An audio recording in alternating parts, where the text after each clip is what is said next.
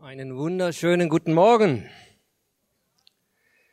Es ist wunderbar, hier zu sein. Es ist wunderbar, Gottesdienst zu feiern. Es ist wunderbar, immer wieder das Wort Gottes aufzunehmen, es weiterzugeben. Ich liebe das. Ich hoffe, ihr seid voller Erwartung, das Wort Gottes äh, zu hören. Äh, wir bereiten kein Anspiel vor. Äh, so, der Stuhl ist für mich. Ähm, es kann sein, dass ich mich mal hinsetzen muss, nicht weil mir schwarz vor Augen wird. Äh, die Woche lief alles so ein bisschen anders wie, wie geplant. Ich hatte eine aufregende Woche, aber Gott ist gut. Äh, das fing damit an, dass ich äh, Mittwoch einen kleinen Unfall auf meiner Treppe hatte und einen Meniskusriss mir zugezogen habe und danach einen so einen Ärztemarathon äh, von dies und das und in die Röhre und aus der Röhre und was weiß ich und zu diesem Arzt und zu jenem Arzt, bis sie dann feststellten, ja, das Ding ist kaputt aber Gott ist gut und er gibt mir Kraft. Ich habe noch nicht mal Schmerzen und äh, ich kann mich schon auch halbwegs gut wieder bewegen. Wer mich den ersten Tag gesehen hat, weiß, dass es am ersten Tag anders war. Äh, dann am Donnerstag gleich die Geburt unseres Enkels. Freitag. Freitag, alles schon durcheinander inzwischen. Freitag, ja richtig. Wir haben Samstag drauf gewartet, aber kam Freitag, ein bisschen früher, sehr schnell. Äh, es war nicht so eine romantische Hausgeburt, man muss das dazu sagen. Äh, auch unsere Tochter ist auch hausgeboren, aber dieses Mal war es etwas spontaner. Der kleine Justus ist nämlich äh, unerwartet im Treppenhaus gekommen. aber alles gut, Gott ist gut und wir sind begeistert, mit Gott zu leben. Das Thema ist ja heute die Kraft des Gebets. Und da möchte ich einsteigen und auch jetzt, wir haben schon einige Sachen, Becky hat uns schon ein bisschen vorbereitet, die Kraft des Gebets. Und jeder erwartet wahrscheinlich etwas anderes damit. Und vielleicht dieser erste Gedanke, den ich gar nicht so auf dem Schirm hatte, aber danke Becky, dass du das nochmal mit deinem Zeugnis so reingebracht hast, ähm, diese, diese Erwartung, äh, wir beten etwas und was passiert dann? Kommt es, kommt es nicht, kommt es, kommt es nicht. Und eben, teilweise kommen die Dinge nicht. Und ich möchte vielleicht an dem anschließen, was du zum Schluss gesagt hast oder auch gebetet hast, was wir im Lied gesungen hat. Herr, du bist der Herr, der unsere Ketten sprengt. Äh, eben, die wenigsten von uns, Paulus würde sagen, ja, ja, ich weiß, was das bedeutet, wenn Ketten, der war wirklich in Ketten gefesselt, in Verfolgung, in verschiedenen Situationen, wir nicht. Aber trotzdem, welche Ketten fesseln uns denn am meisten? Das sind oft die in unseren Gedanken. Wir sind gefesselt in Gedanken und ich hoffe, dass wir heute ein paar Ketten sprengen können unserer Gedanken. Denn in der Regel sind unsere Gebete oder wenn wir Gebet verstehen, assoziieren wir zwei Dinge damit. Das eine, so unsere Wunschgebete.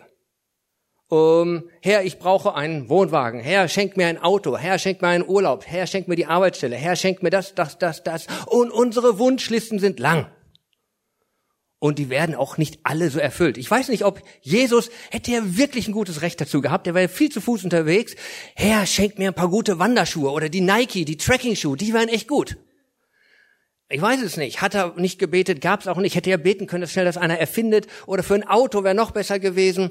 Wir lesen eigentlich über diese Gebete, wo Jesus für seine eigenen Bedürfnisse betet, dass er besser laufen kann, dass er besser fahren kann, dass er besseres Essen kriegt. Lesen wir eigentlich gar nicht so viel drüber.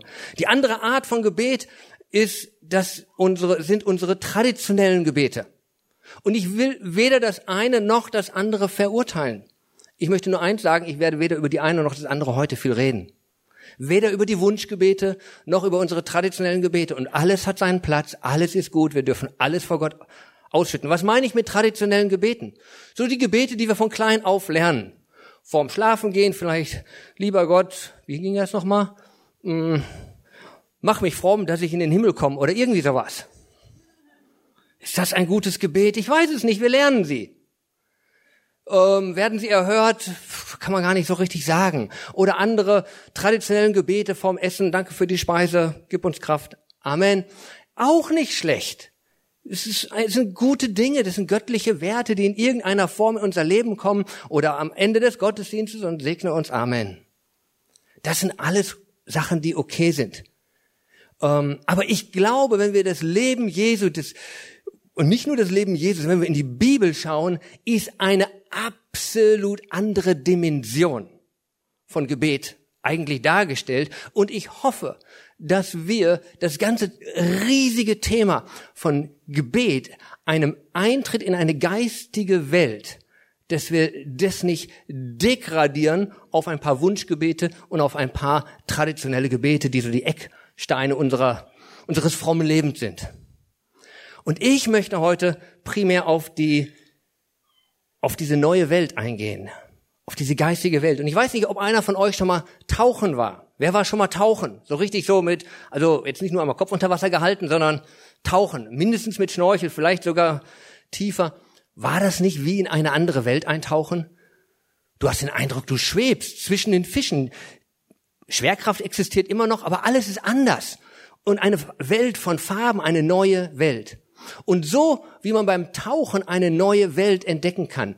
Die Schwerkraft verhält sich ganz anders, gewisse Gesetzmäßigkeiten verhalten sich anders. Alles ist anders da unten. Wir gehen jetzt nicht nach unten ins Wasser, wir gehen jetzt in eine geistliche Atmosphäre des Gebets. Und die Kraft des Gebets, es sind schon zwei Worte drin, Kraft, und das ist eigentlich ein Begriff, den wir vor, vorwiegend in unserer Zeit hier aus der Physik kennen. Kraft ist ein physikalischer Begriff. Ich habe mal nachgelesen, das heißt eigentlich äh, die, die, die Einwirkung auf einen Gegenstand und die diesen Gegenstand verformt oder verschiebt oder in Bewegung bringt. So wird dann Kraft irgendwie definiert, in Newton oder sonst was. Ähm, wenn wir dann weitergehen, ja, wer schiebt denn das Ding? Woher kommt denn die Kraft schon wieder her? Da ist irgendwo Energie und dann könnten wir das ganze Ding rückwärts drehen, rückwärts drehen. Und woher kommt denn überhaupt die, das Licht, die Sonne? Und woher hat die ihre Energie? Und irgendwann kommst du bei Gott an. Gott ist der, der alle Kraft, der Schöpfer von Energie und Kraft und ohne Ende ist das da. Ohne Ende. Ewig.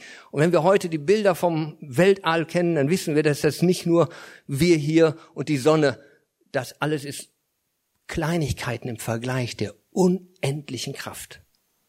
Und dann das zweite Wort Gebet ist eigentlich ja nichts anderes als eine Ebene auf, auf eine Ebene mit diesem unsichtbaren Gott, diesem ewigen Gott, diesem kräftigen Gott in Kontakt zu treten. Das heißt, wir haben hier zwei Komponenten, Kraft und Geist oder Gebet. Und auf diese Ebene wollen wir einsteigen. Es geht nicht darum, ich bringe euch ein paar Tricks bei, wie euer Wunschgebet noch besser erhört wird. Geht gar nicht. Oder ich lehre euch noch drei bessere Tischgebete und was weiß ich, Gebete oder nein.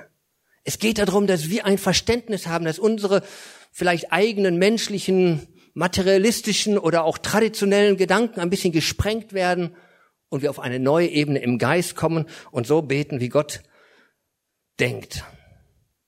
Mm. In Joh steht das schon? Nein. Äh, 1. Korinther 4, Vers 20. Da, in dem ganzen Kapitel geht es ganz stark darum, aber da heißt es, das Reich Gottes besteht nicht in Worten, sondern in Kraft. Und kurz vorher sagt Paulus noch, und auch meine Predigt besteht nicht in Worten der Weisheit und der wohlformulierten Rede, sondern in Kraft Gottes. Und auch Jesus, seine Anziehungskraft war nicht, weil er der gescheiteste Philosoph war, sondern da, wo er war, war Kraft. In irgendeiner Weise. Menschen wurden gesund. Und, und, und, und, und. Wunder geschahen. Die merkten, da ist was anderes. Sie sagten, der lehrt anders als die Schriftgelehrten. Der treibt selbst Dämonen aus. Da ist Kraft.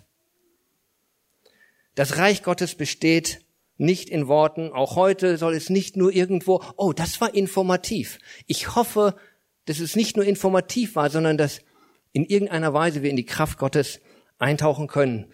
Durch das Gebet, durch das, das, die, das Gebet ist letzten Endes nur die Tür zu dieser Kraft. Und da möchte ich euch einladen. Und in Apostelgeschichte 1, Vers 8 heißt es folgendermaßen.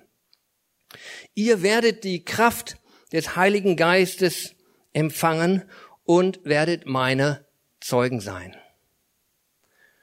Zwei Dinge. Und ich werde auf zwei Dinge eingehen. Den ersten Teil empfangen. Und das zweite Zeuge sein. Das heißt, das eine ist Input und das andere ist Output kein Output ohne Input. Du kannst nichts geben, was du nicht empfangen hast. So einfach ist es.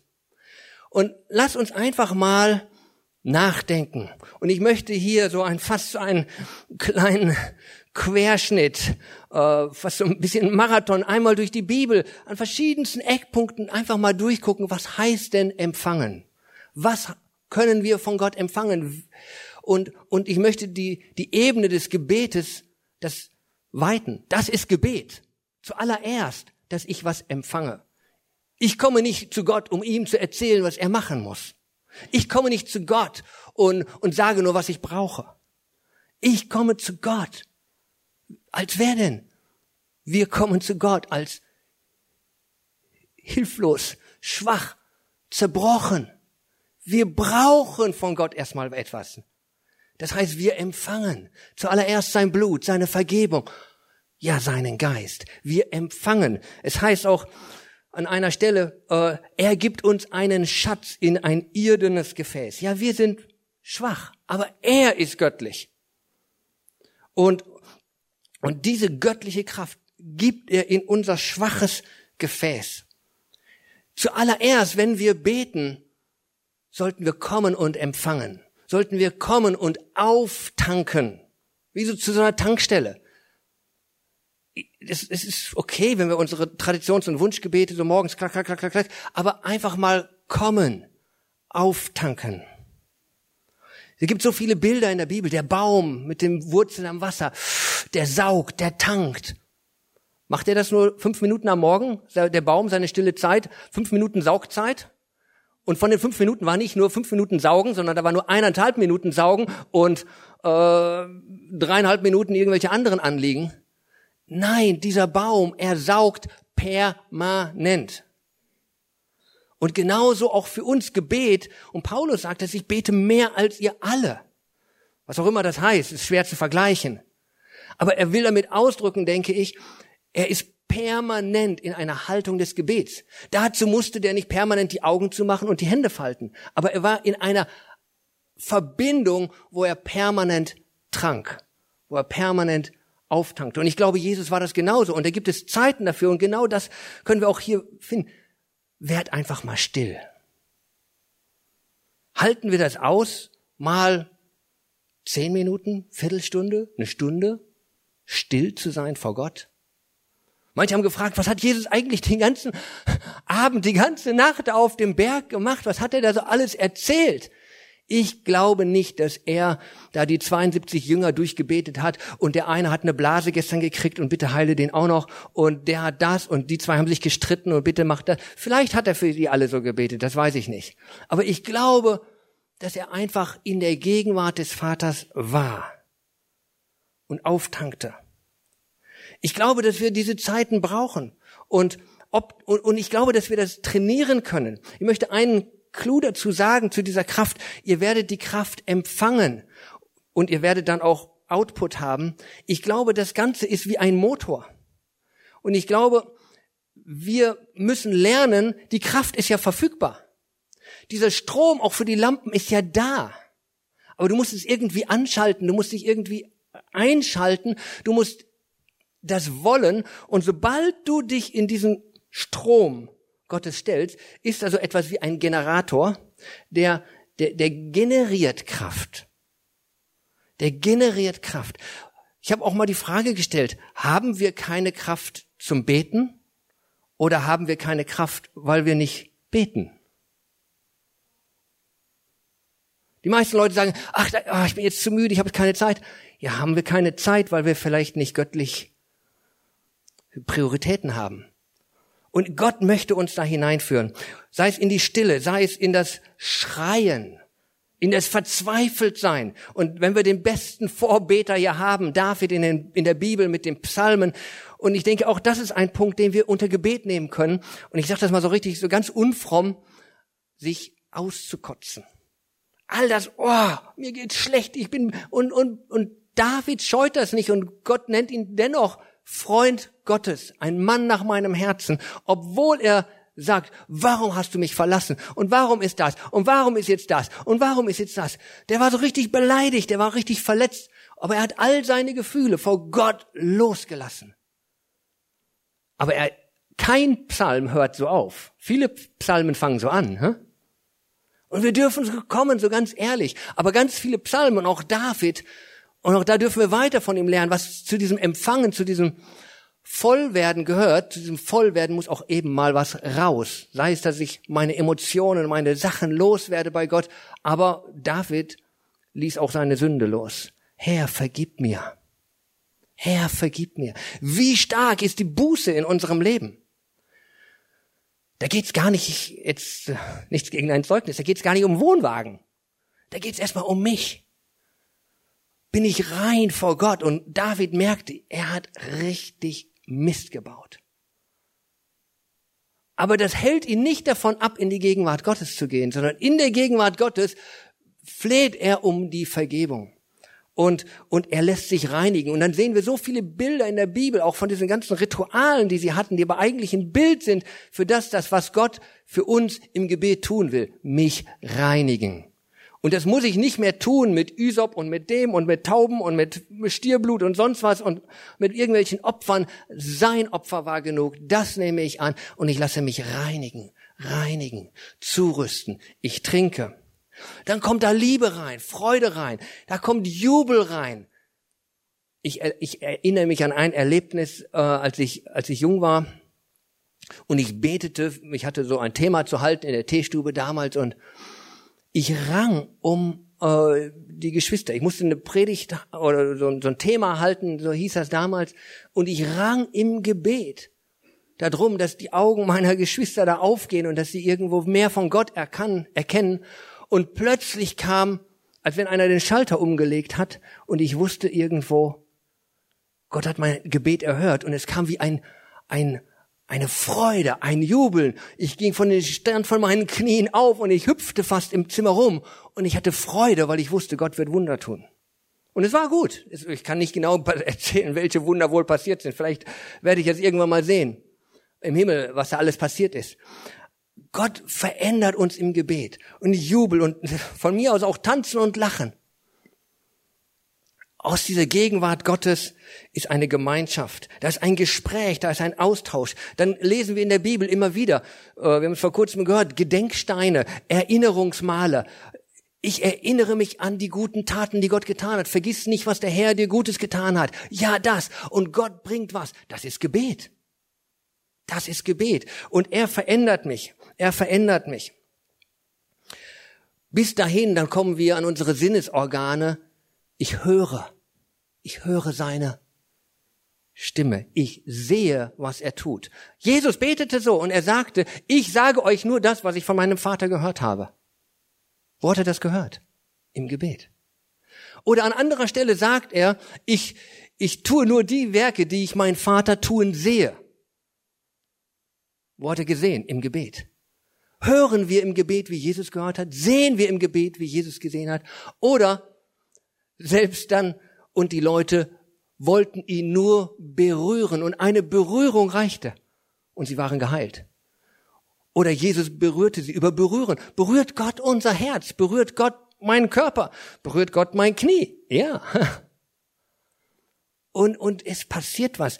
Das ist mehr als ein Wunschgebet. Das ist mehr als ein traditionelles Gebet. Das ist Einsteigen in eine Dimension des Lebens mit Gott im Geist.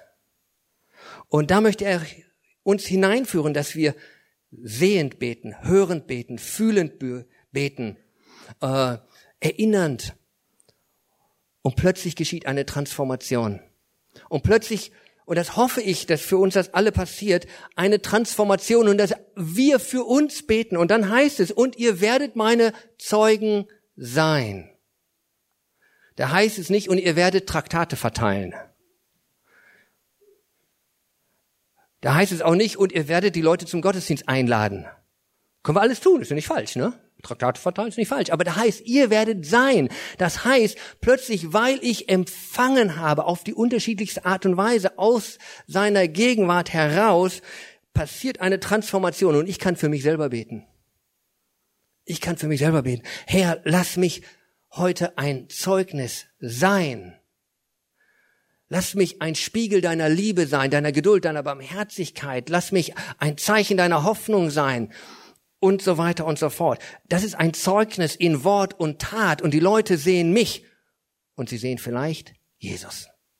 Ist das nicht toll?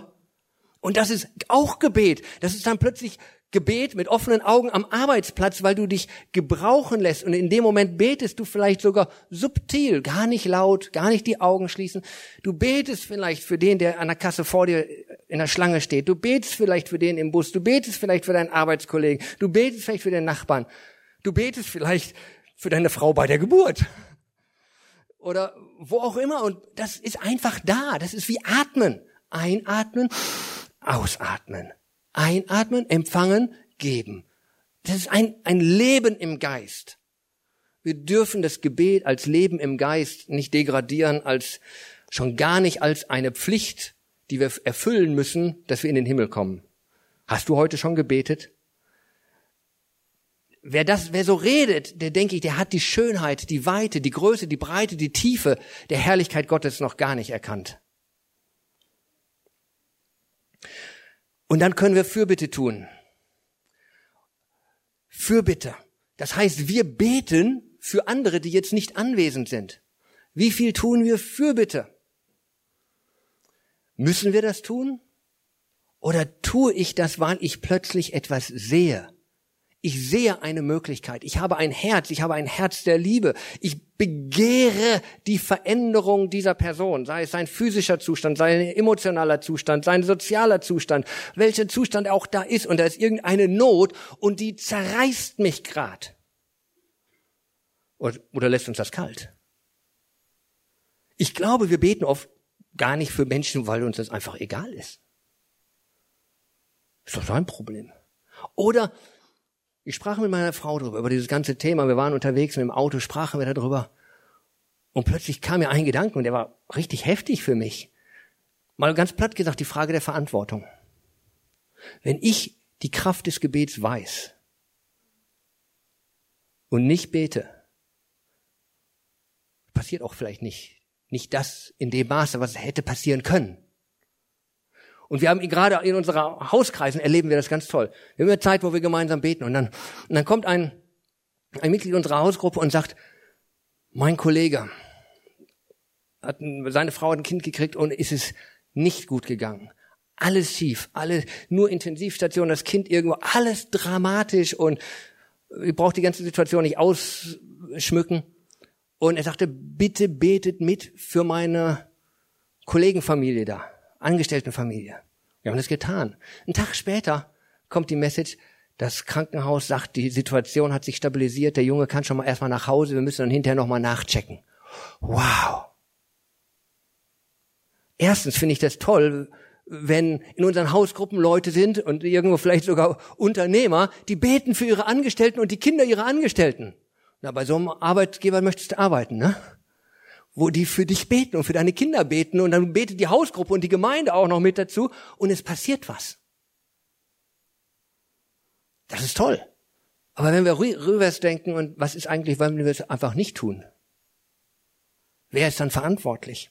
Ich will nicht mit Druck arbeiten, aber ich will eine, eine Dimension öffnen, in die Gott uns hineinruft und in der wir Kraft haben, das Ganze geht in dieses Gebet, sei es für die Kranken, für dies oder das, äh, oder auch, und dann lesen wir bei Daniel, äh, stellvertretende Buße. Er tat Buße für sein Volk, obwohl er wahrscheinlich der einzig Gerechte da war, so halbwegs, natürlich ist kein Mensch perfekt, aber er lebte gottesfürchtig, aber er betete, Gott vergib unserem Volk, wir haben gegen dich gesündet, wir waren störrisch. Das Problem waren die, aber er integriert sich damit. Mose sehen wir ähnlich, wie er für sein Volk Fürbitte tut. Er hätte sagen können, was hast du mir da für ein blödes Team da gegeben? Und Gott war fast einverstanden, die vernichten wir, ich fange mit dir neu an. Aber Gott hat ihn herausgefordert, ihn getestet, wie wirst du beten? Und Mose hat nach dem Herzen Gottes gebetet.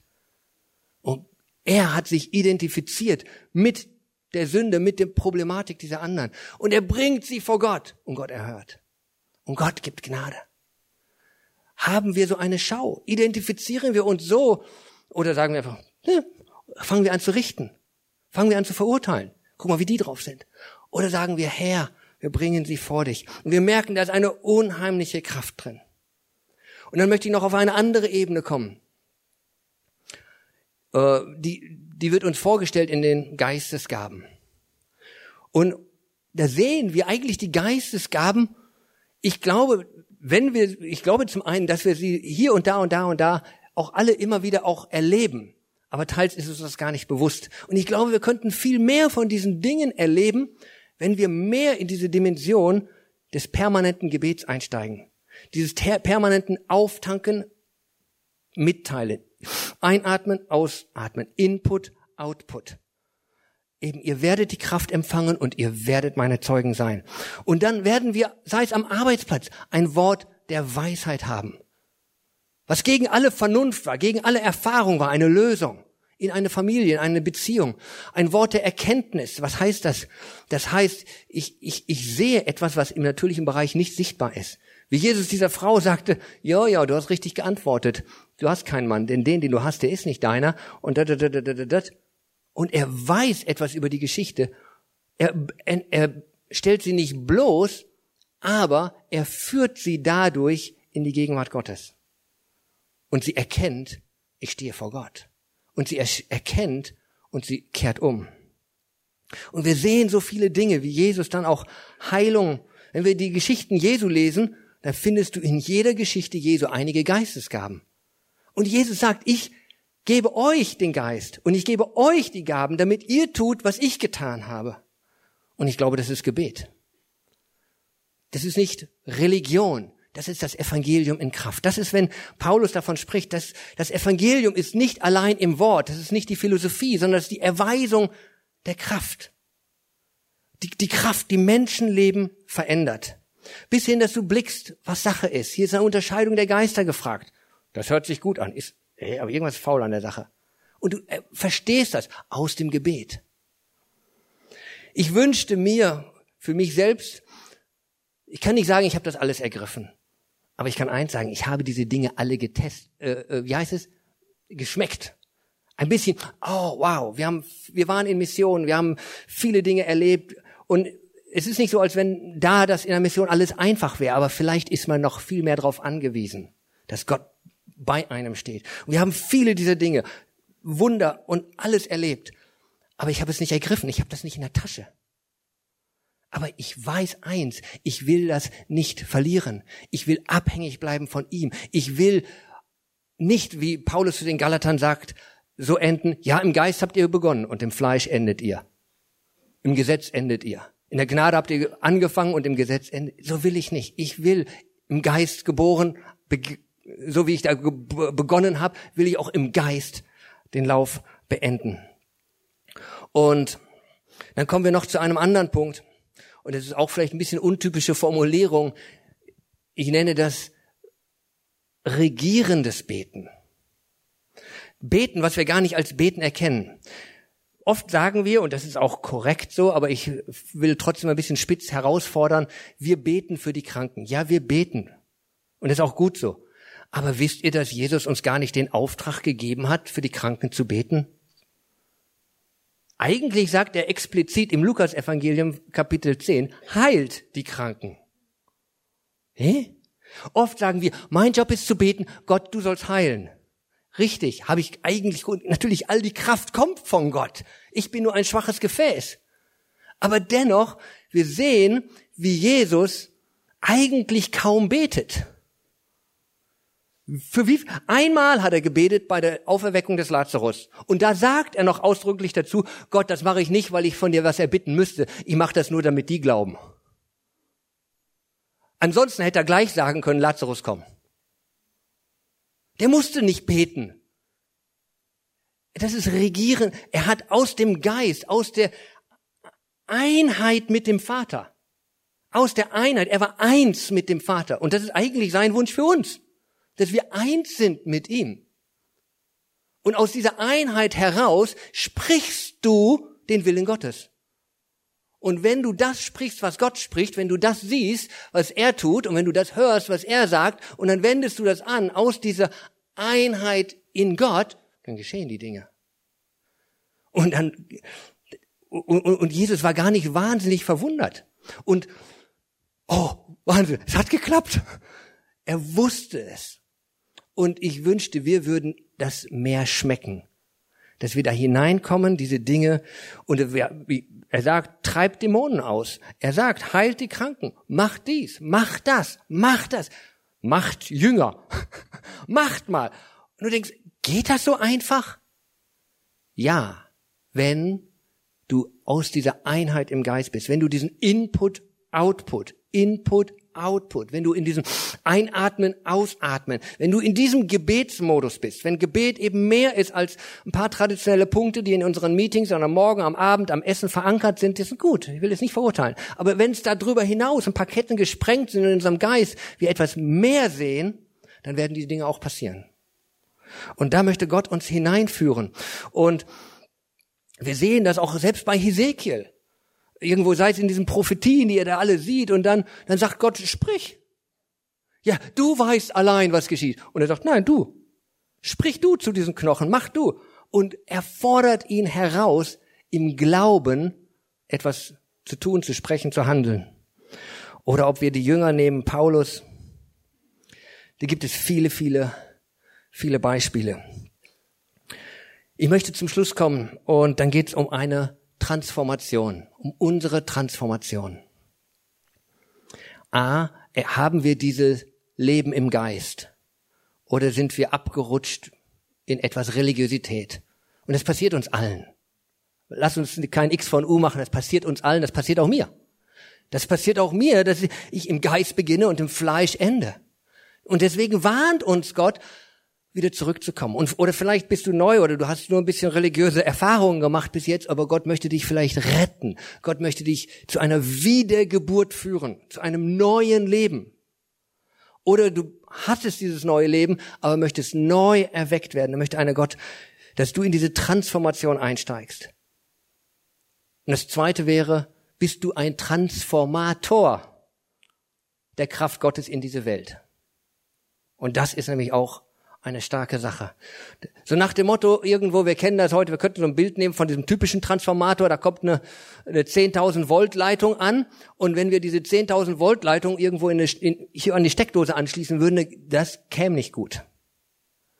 Äh, da kommt 220 und das ist verarbeitbar. Und genauso, glaube ich, will Gott uns an seine 10.000 Volt Anlage da oder noch mehr anschließen und wir bringen das runter auf eine verarbeitungsfähige Ebene, hier auf der Erde. Wir sind ein Transformator Gottes. Wir bringen die Kraft Gottes vom Himmel auf die Erde.